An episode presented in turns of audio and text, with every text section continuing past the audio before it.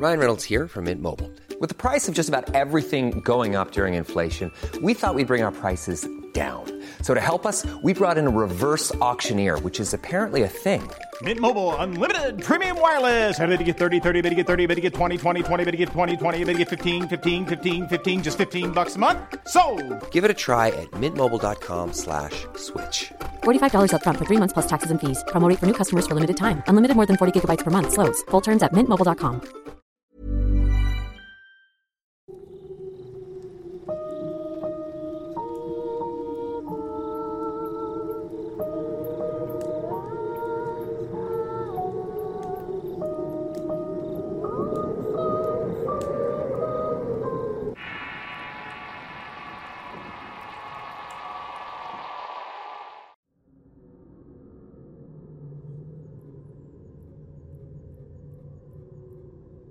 Otro de los temas que marcaron el 2021 con mucho material escrito y narrado fue la brujería.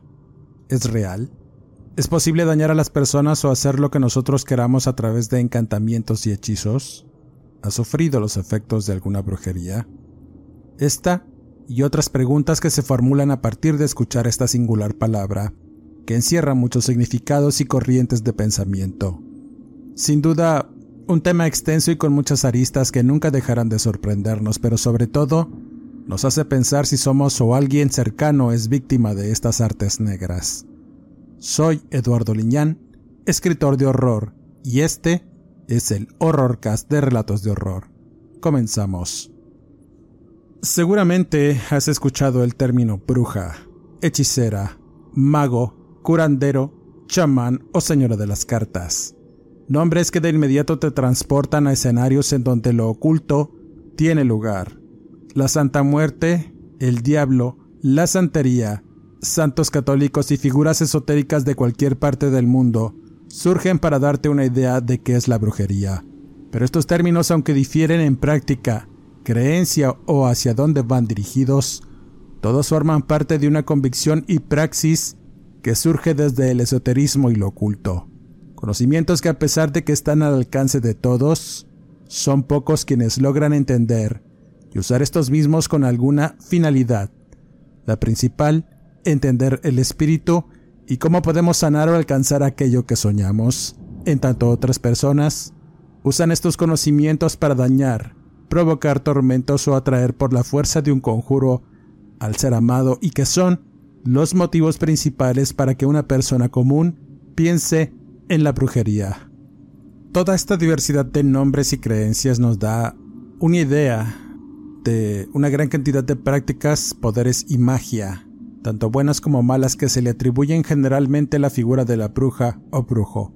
Aunque por muchas razones que ya he explicado antes, la satanización de la mujer en la práctica es por lo general que la bruja resurge en el pensamiento de las personas y la mira como un ser despreciable adorador de lo malo que es capaz de provocar los más horribles daños a las personas.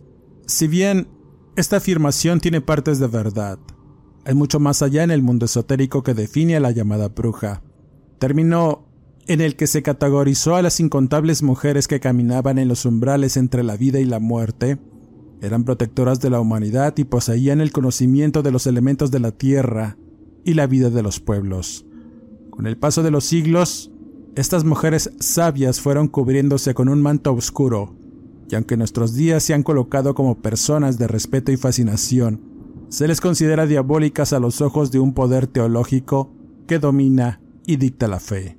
Creencias que indican que aquellos que caminan del lado de una bruja o buscan solventar algún problema de cualquier índole por medio de la magia y la brujería, es caminar del lado del diablo y alejándose del buen camino de Dios.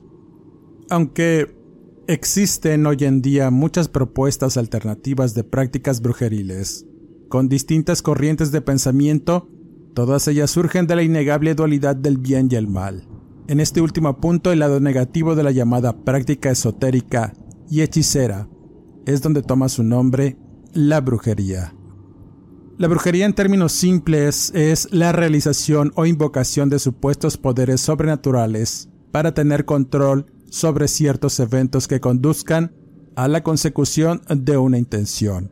La hechicería, que es el conocimiento y control de los elementos, va de la mano con la llamada magia, que es lo que produce la materialización del pensamiento y las intenciones del practicante de la brujería.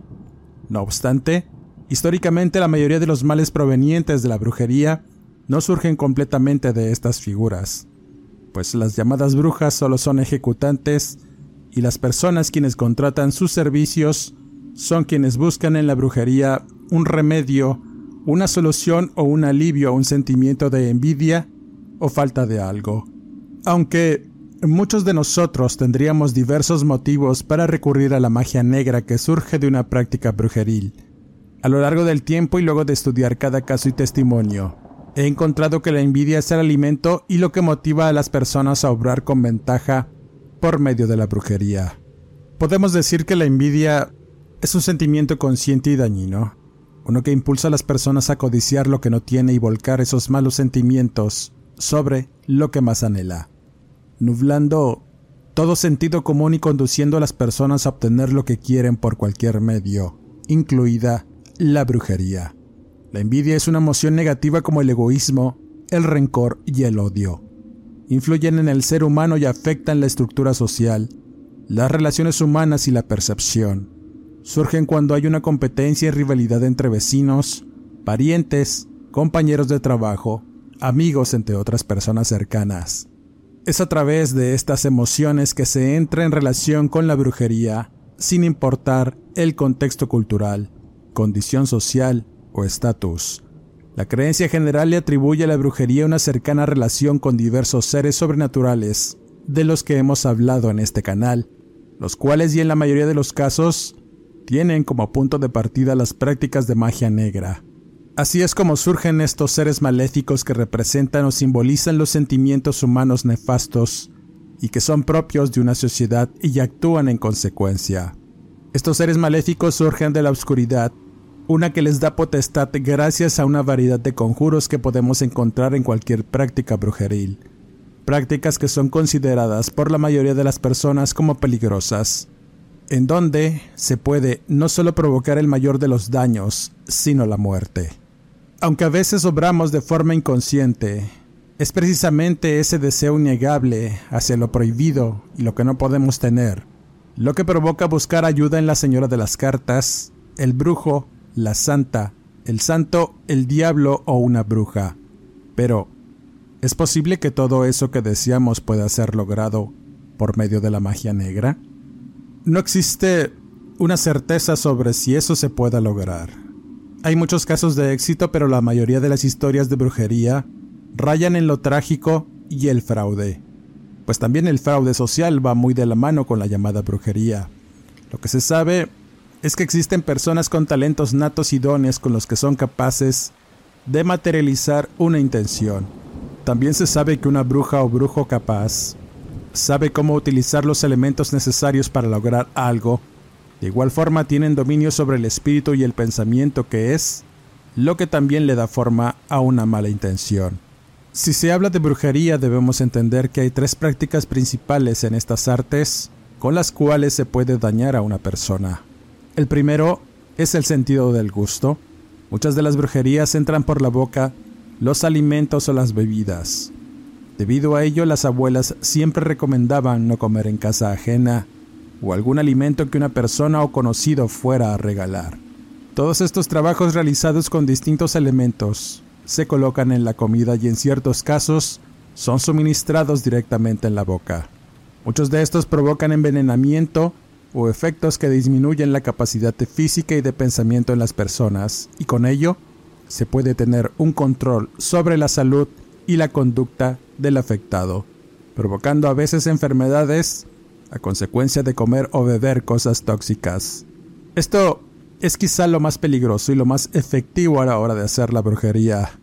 Otra de las cosas que se emplean son las maldiciones, los mantras de daño que son el opuesto a las oraciones religiosas, mientras que éstas piden a lo divino algún milagro, sanación, trabajo o protección.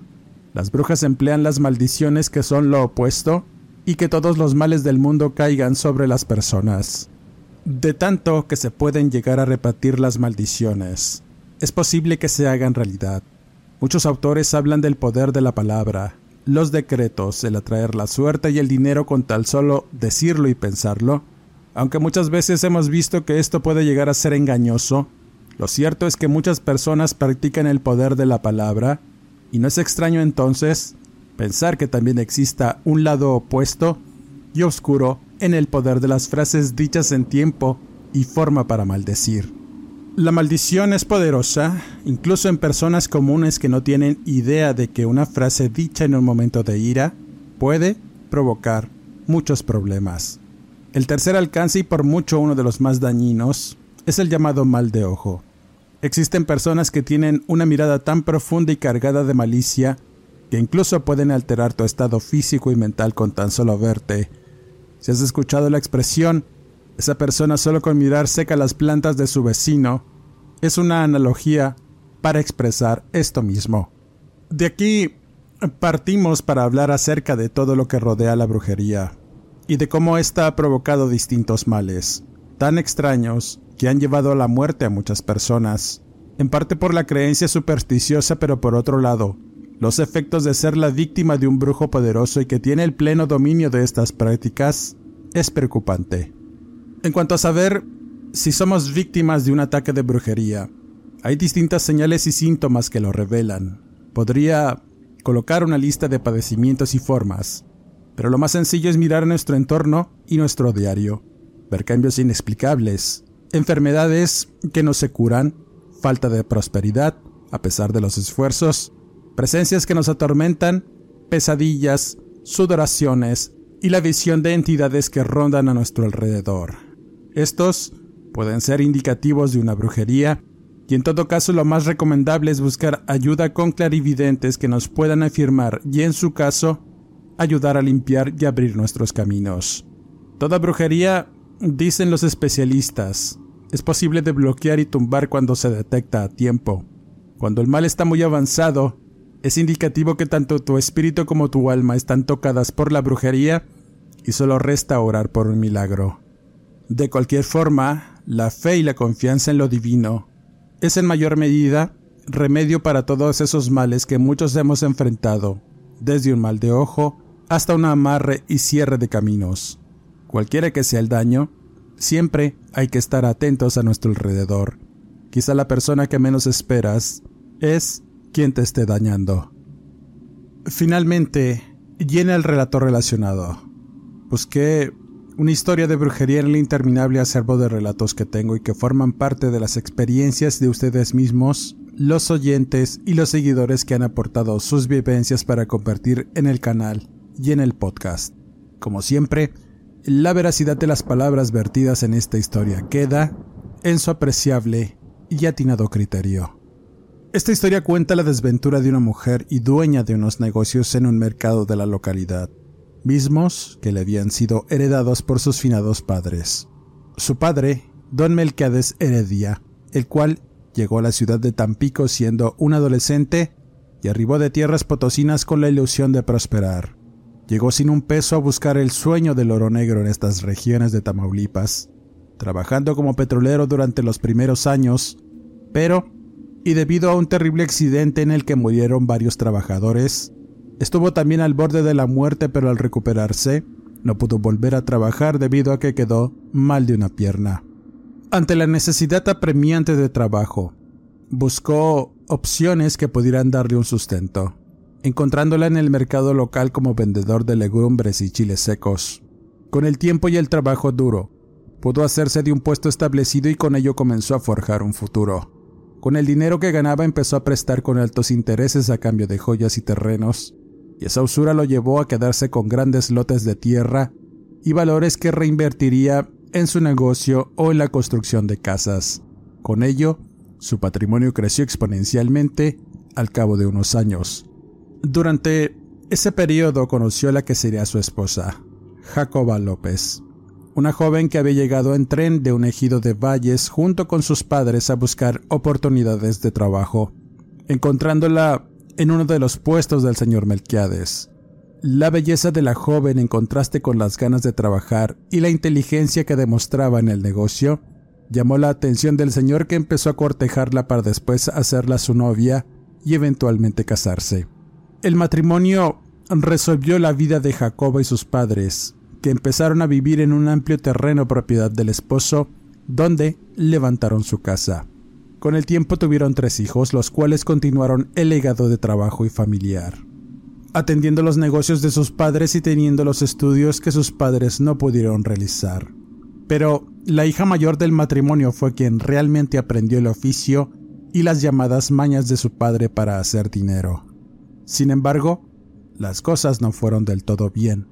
La familia de Jacoba, al ver el éxito que tuvo al casarse con un adinerado, comenzaron a visitarle y pedirle dinero prestado, además de quedarse a vivir en el terreno que le pertenecía al marido, donde había levantado unos cuartos de renta que poco a poco fueron habitados por la numerosa familia de su esposa. Jacoba siempre fue una mujer de buen corazón. Abogando a la nobleza de su marido no tuvo problemas en permitir que varios de sus familiares se quedaran a vivir por un tiempo en ese lugar, y una de estas personas era una tía, hermana de su madre que llegó a habitar una parte del terreno en compañía de su esposo. Un cañero alcohólico que encontró comodidad y alivio a sus vicios en la zona de los mercados donde se perdía por días en la bebida. De igual forma se fueron adueñando de ese pequeño pedazo de terreno para construir una casa y tuvieron una hija, Edelmira. La familia política creció y la mayoría prosperó gracias a las influencias y la ayuda económica de don Melquiades.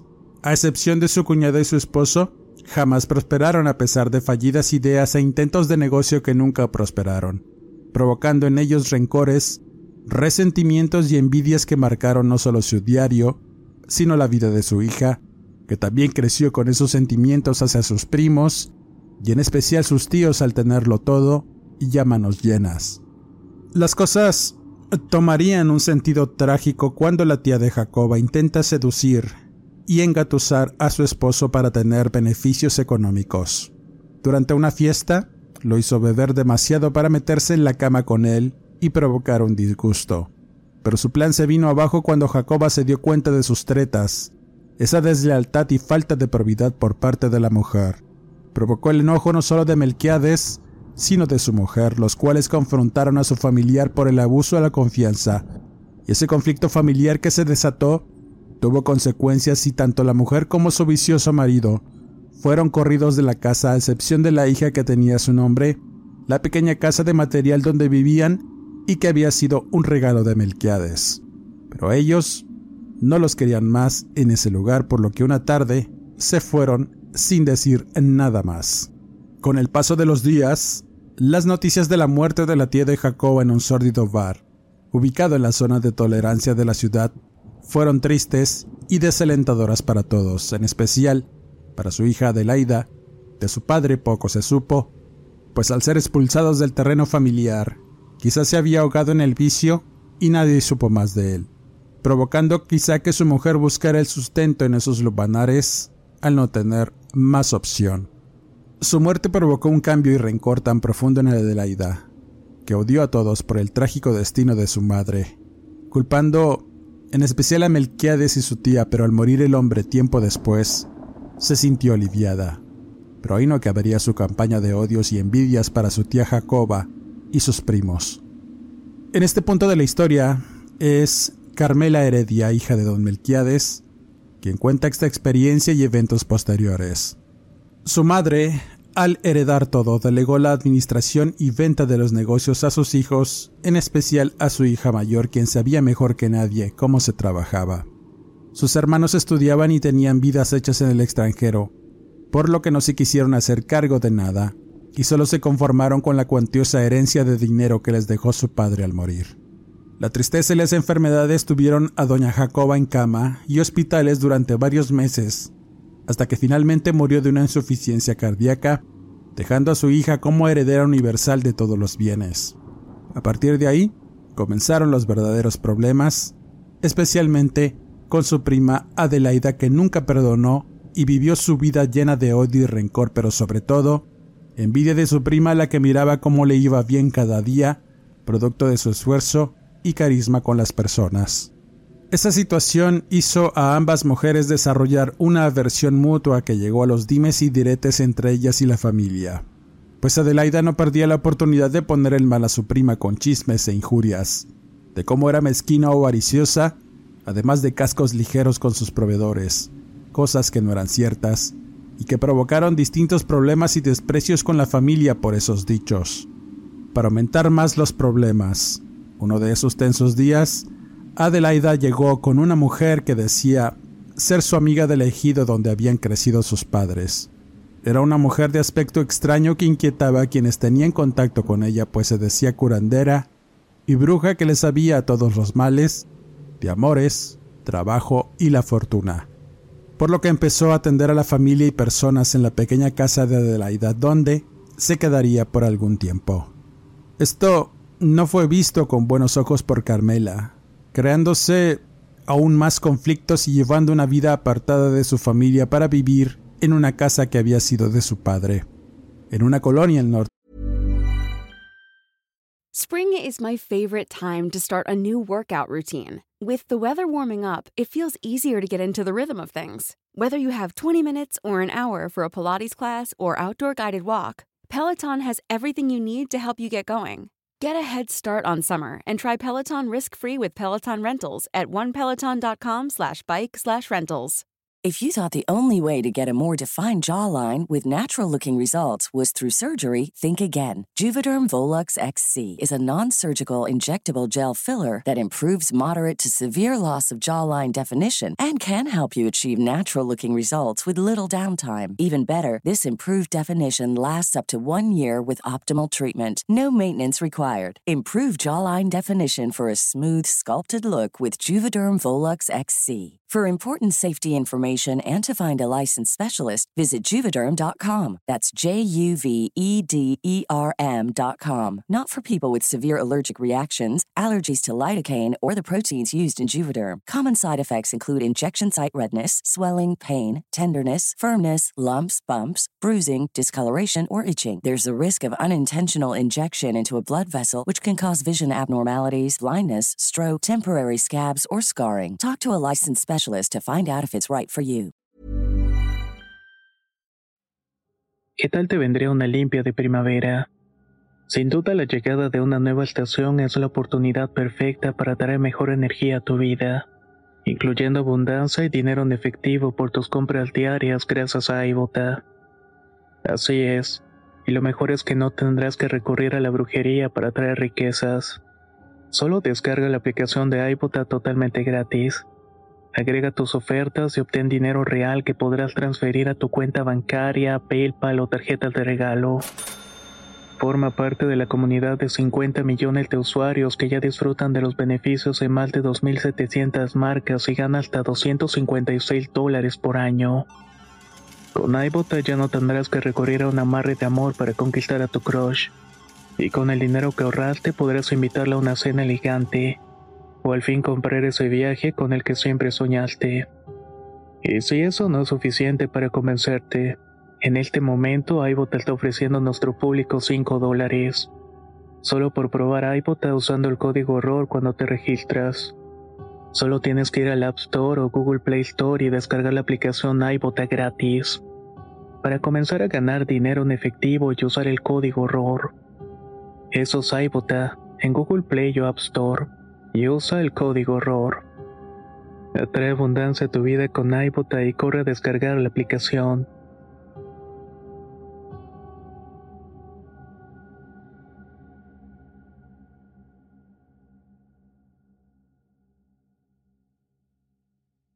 de la ciudad. Ahí comenzó una vida alejada de problemas con su esposo y su pequeña hija. A partir de romper la relación con la familia que vivía en ese terreno, las cosas comenzaron a ponerse más densas en el entorno y vida de Carmela. Algo no andaba bien. Cada día perdía clientes y dinero en los negocios que otrora fueron prósperos y acreditados. Una ola de malas rachas empezó a dar cuenta de los locales. Incendios, plagas de ratas que se comían todo, multas, extorsión entre otras cosas, comenzaron a cerrar cada uno de los locales, los propios y los que rentaba. La pérdida de dinero provocó en Carmela profundos estados de ansiedad y estrés por una situación que no podía controlar. Y con ello llegaron las pesadillas, el insomnio y varios padecimientos de salud que fueron torturando sus días, con dolor y molestias en su cuerpo que la atormentaban cada día de su vida. De igual forma, su esposo tuvo malos momentos en su trabajo y eventualmente fue despedido sin motivo aparente. Su pequeña hija estaba constantemente enferma de las vías respiratorias, además de padecer un sonambulismo extraño que la hacía levantarse por las noches y la hacía caminar por toda la casa con los ojos en blanco y la boca abierta, diciendo incoherencias sobre personas y animales que rondaban la casa o que le jalaban las sábanas mientras dormía. Esa misma situación le ocurrió a Carmela, solo que más seguido. Ella enfrentaba pesadillas que se sentían muy reales, tan reales que los daños que recibían estos se miraban reflejados en pequeñas heridas y moritones en varias partes de su cuerpo. Su esposo e hija de igual forma eran atacados en sueños por entidades que los hacían despertar con malestares y en general su salud se vio afectada de distintas formas debido a una plaga de pulgas que atormentó a todos y en especial a la pequeña. La menor comenzó a sufrir de diversas enfermedades cuyas ronchas y heridas sangrantes de tanto rascarse comenzaron a provocarle mucho sufrimiento. Toda esa campaña de acoso daño y mala suerte transformó el pensamiento de Carmela, y empezó a sospechar que todas esas desgracias eran producto de una brujería.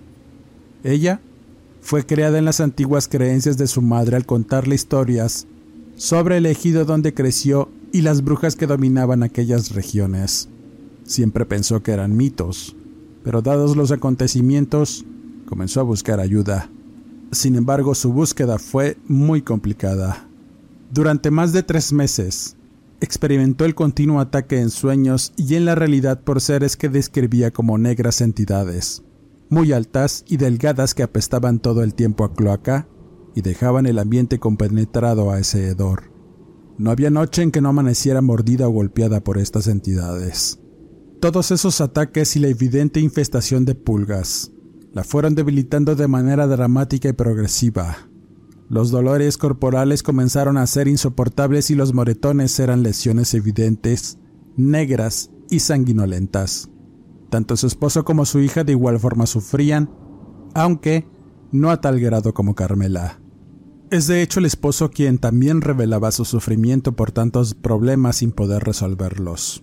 El hombre en repetidas ocasiones despertaba de las pesadillas, solo para mirar cómo esas negras entidades levitaban por encima de ellos atravesando el cuarto desapareciendo en la oscuridad del mismo.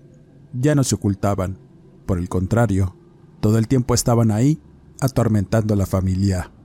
Las enfermedades, el insomnio y la mala alimentación llevó a la familia a adelgazar de forma inquietante. La peor parte se la llevaba la menor pues enfermó por los piquetes de pulgas, teniendo que ser llevada al hospital donde estuvo en cuidados intensivos. Fue en la sala del hospital donde Carmela tuvo la determinación en buscar ayuda para la evidente brujería que les estaban haciendo, y ese mismo día buscó a una clienta del último negocio que le quedaba en el mercado y que trabajaba en una hierbería y tienda esotérica, preguntándole si conocía a alguien que pudiera ayudarla a limpiar su casa y con un trabajo.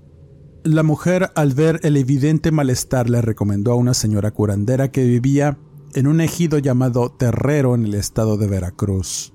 Carmela de inmediato se trasladó a este lugar sola, en tanto su esposo se quedaba en el hospital. La mujer contaba que al llegar a este sitio fue como una revelación. De inmediato sintió algo de mejoría al pisar el suelo de aquel lugar, y al buscar a la señora, todos los caminos del ejido conducían a su pequeña casa, donde atendía a un contingente de personas que habían ido por ayuda. Carmela esperó hasta que le tocó el turno, y al entrar, la señora abre los ojos y le dice, Poco más mujer y no la cuentas. Tienes pegada la muerte en la espalda y esos negros están comiéndote a ti y a tu familia. Con esas inquietantes frases la mujer inició una limpia con hierbas aromáticas y un huevo. Al romperlo, Carmela con espanto miró la yema reventada que puso turbia el agua de un vaso. Sin decir muchas cosas, la señora le reveló que esos males eran producto de muchos trabajos que tenía impuestos. Querían destruirla de todos los modos posibles por envidia y que su prima era la responsable, pues la miraba en sus visiones. La describía tal y como era. Además, esa persona que le ayudaba era precisamente esa bruja que había llevado y que trabajaba con distintas figuras oscuras para la realización de conjuros y trabajos de magia negra. Además, también la describía como un ser aberrante rodeada de diablos todo el tiempo. La señora comentaba que esa mujer era muy capaz e iba a batallar para quitarle los males, porque toda la familia estaba tocada por la maldad de ambas mujeres, y todos esos males salían precisamente de ese terreno donde vivían. Estaba maldito de tantas cosas horribles que enterraron ahí, incluida Carmela. A ella solo le interesaba su esposo e hija, así que decidió hacer lo que la señora le indicó. Baños esotéricos velaciones, oraciones y muchas cosas más para destrancar el mal que la aquejaba. Carmela debía quedarse por unos días en la casa de la señora para atenderla, y una vez que la ayudaran debía llevar a su marido e hija, para de igual forma hacerles velaciones y sumerios para quitarles la salación y poder protegerlos de toda brujería. Pero la más grave era Carmela. Su espíritu estaba tan consumido por los daños que el cuerpo poco a poco se le iba secando y enfrentando padecimientos, todo producto de la brujería. Carmela aceptó vivir un tiempo con la mujer para que la ayudara. Regresando a Tampico para ver el estado de su hija y al contarle la situación a su marido, de inmediato aceptó irse con ella. Estaban muy mal. Se les habían agotado los recursos y los negocios los había cerrado. Ahora lo que más le preocupaba era la salud espiritual física y mental de todos. El punto álgido en esta historia es cuando regresan a su casa para descansar de tantas emociones. Al abrir la puerta, los recibió un mal olor proveniente de la cocina y un piso lleno de tierra. En el patio trasero de su casa, notaron cómo el césped se había secado y habían cavado agujeros. Algunos de estos tenían objetos personales y cosas asquerosas que permanecían por un lado.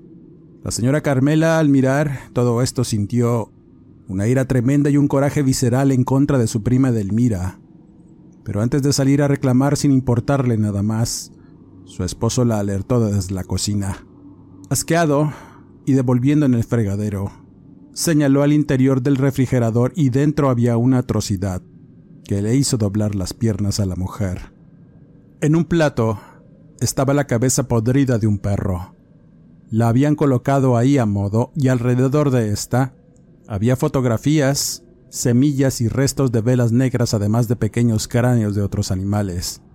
En una hoja llena de fluidos asquerosos pudo distinguir varias frases escritas con mala ortografía, que pedían al diablo por la vida de Carmela y sus familiares, frascos con líquidos, más figuras de la muerte y el demonio que resaltaban entre toda aquella asquerosidad. Más que la evidente invasión, inquietaba el mensaje. No había secretos, su prima se había quitado la máscara y mostrado quién era en realidad, y de qué se estaba agarrando para destruir a Carmela, y lo estaba logrando. En ese mismo rato salió dispuesta a todo, a terminar incluso con la vida de su prima, pero al llegar al terreno se llevó una gran sorpresa. El legado que había dejado su padre ahora estaba en ruinas. Las casas que se habían construido para las familias estaban cubiertas de humedad, deterioradas y llenas de basura. Parecía que la maldad que provenía de la casa de su prima también había tocado a todos los que ocupaban un pedazo de terreno. El ambiente sombrío que reinaba en el lugar hizo a la pareja quedar estupefacta de ver el alcance que había tenido Edelmira, la cual no estaba en la casa. Según referían los familiares, había huido desde hacía tiempo y no se sabía nada de ella solo que había regresado al pueblo, y lo peor es que dejó a toda la familia marcada con mala suerte. Su casa era un templo de la maldad en donde había liberado todas aquellas pestilencias que afectaron a todos sin contemplación. Muchos familiares huyeron del lugar dejando sus casas en ruinas y otros apenas sobrevivían con lo poco que les quedaba. Carmela y su marido regresaron a su casa sin esperanzas y agobiados de tantas cosas que no podían explicar. No podían creer en todo lo que estaba pasando y el alcance que tenía algo a lo que no consideraban real. Creencias de gente ignorante que al final resultaron ser peligrosas y complejas de erradicar. Esa misma noche, las cosas se volvieron más caóticas en la casa. No querían dormir ahí. Tenían miedo y preocupación, pero el cansancio los venció y nuevamente empezaron a tener pesadillas horribles, mismas que fueron interrumpidas por unas molestias que los despertaron. Carmela aseguraba que sentía como todo su cuerpo le picaba, además de percibir como si algo caminara en su piel. Al encender la lámpara del buró, con espanto se dio cuenta que sobre ella estaba materializado un ser negro, una figura humanoide que la miraba fijamente y estaba fijo en el techo sin moverse.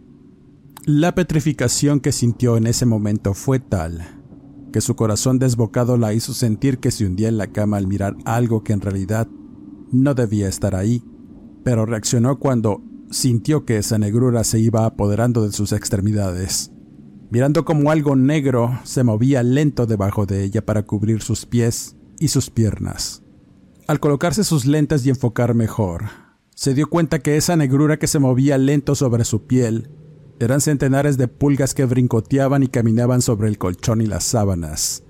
Toda la cama y el piso estaba infestada de estos insectos, por lo que tuvo que levantarse dando gritos de espanto y repugnancia, mismos que hicieron a su esposo levantarse y mirar el espectáculo grotesco de las pulgas caminar por todos los rincones del cuarto. Ambos tuvieron que salir huyendo de la casa, buscar alojamiento en algún hotel, pero ya era imposible estar en calma. Las ronchas de los piquetes los hizo tener una comenzón insoportable e interminable. Al amanecer, fueron directamente al hospital y su hija aún seguía delicada pero estable. Tuvieron que refugiarse con unas amistades, pero las pestilencias los perseguía a donde quiera que iban, provocando que la gente no les quisiera ayudar de ningún modo. La historia de la señora Carmela tiene varias lagunas en este punto. Cuenta que tuvo que regresar a Terrero con la señora de las curaciones y se quedó por varias semanas en este lugar, en tanto la ayudaban. Hicieron curaciones invisibles que le sacaron cosas del interior de su cuerpo, e irónicamente tuvieron que hacer diversas cosas de brujería para ayudarla, y cito sus palabras de cómo fue ese proceso. Quiero que imagines a una mujer que lo perdió casi todo.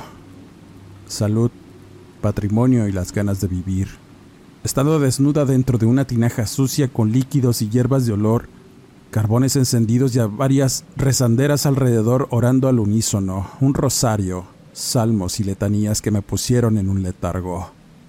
La señora me pasaba las ramas embadurnadas de algo sin saber qué era, pero luego de un rato sentí náuseas, unas horribles que me hicieron arquearme para devolver.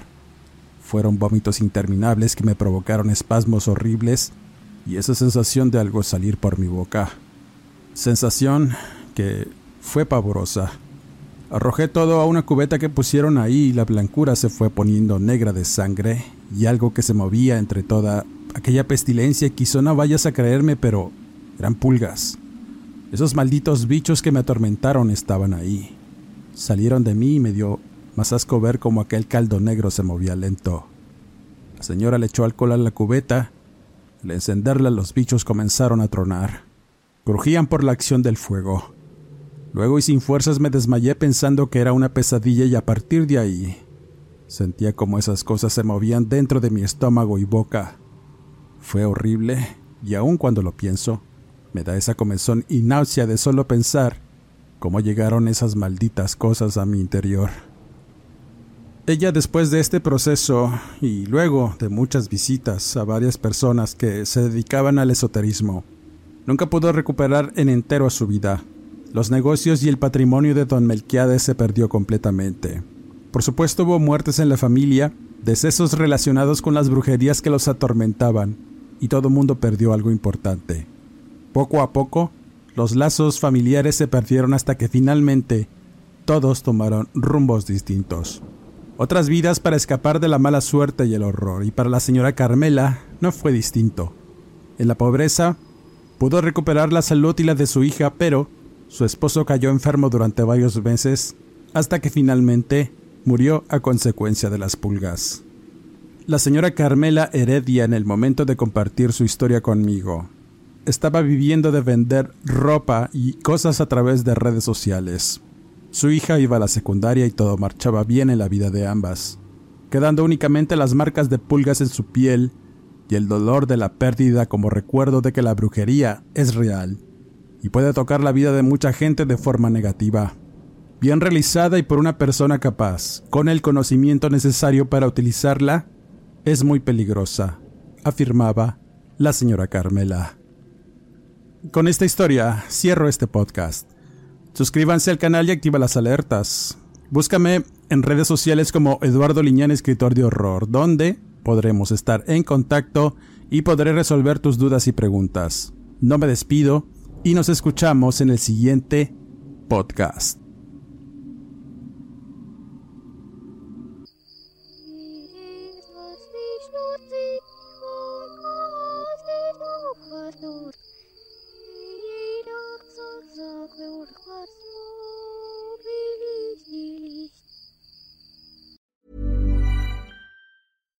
If you're looking for plump lips that last, you need to know about Juvederm lip fillers. With Juvederm Volbella XC and Juvederm Ultra XC, your lip look, whether it's subtle or bold, can last up to one full year with optimal treatment and no additional maintenance. Find a licensed specialist and see if it's right for you at juvederm.com today. That's J U V E D E R M.com. Add fullness to lips in adults over 21 with Juvederm Volbella XC or Juvederm Ultra XC. Do not use if you have severe allergies or a history of severe allergic reactions, or if you're allergic to lidocaine or the proteins used in Juvederm. Tell your doctor if you have a history of scarring or taking medicines that decrease the body's immune response or that can prolong bleeding. Common side effects include injection site redness, swelling, pain, tenderness, firmness, lumps, bumps, bruising, discoloration, or itching. As with all fillers, there's a rare risk of unintentional injection into a blood vessel, which can cause vision abnormalities, blindness, stroke, temporary scabs, or scarring.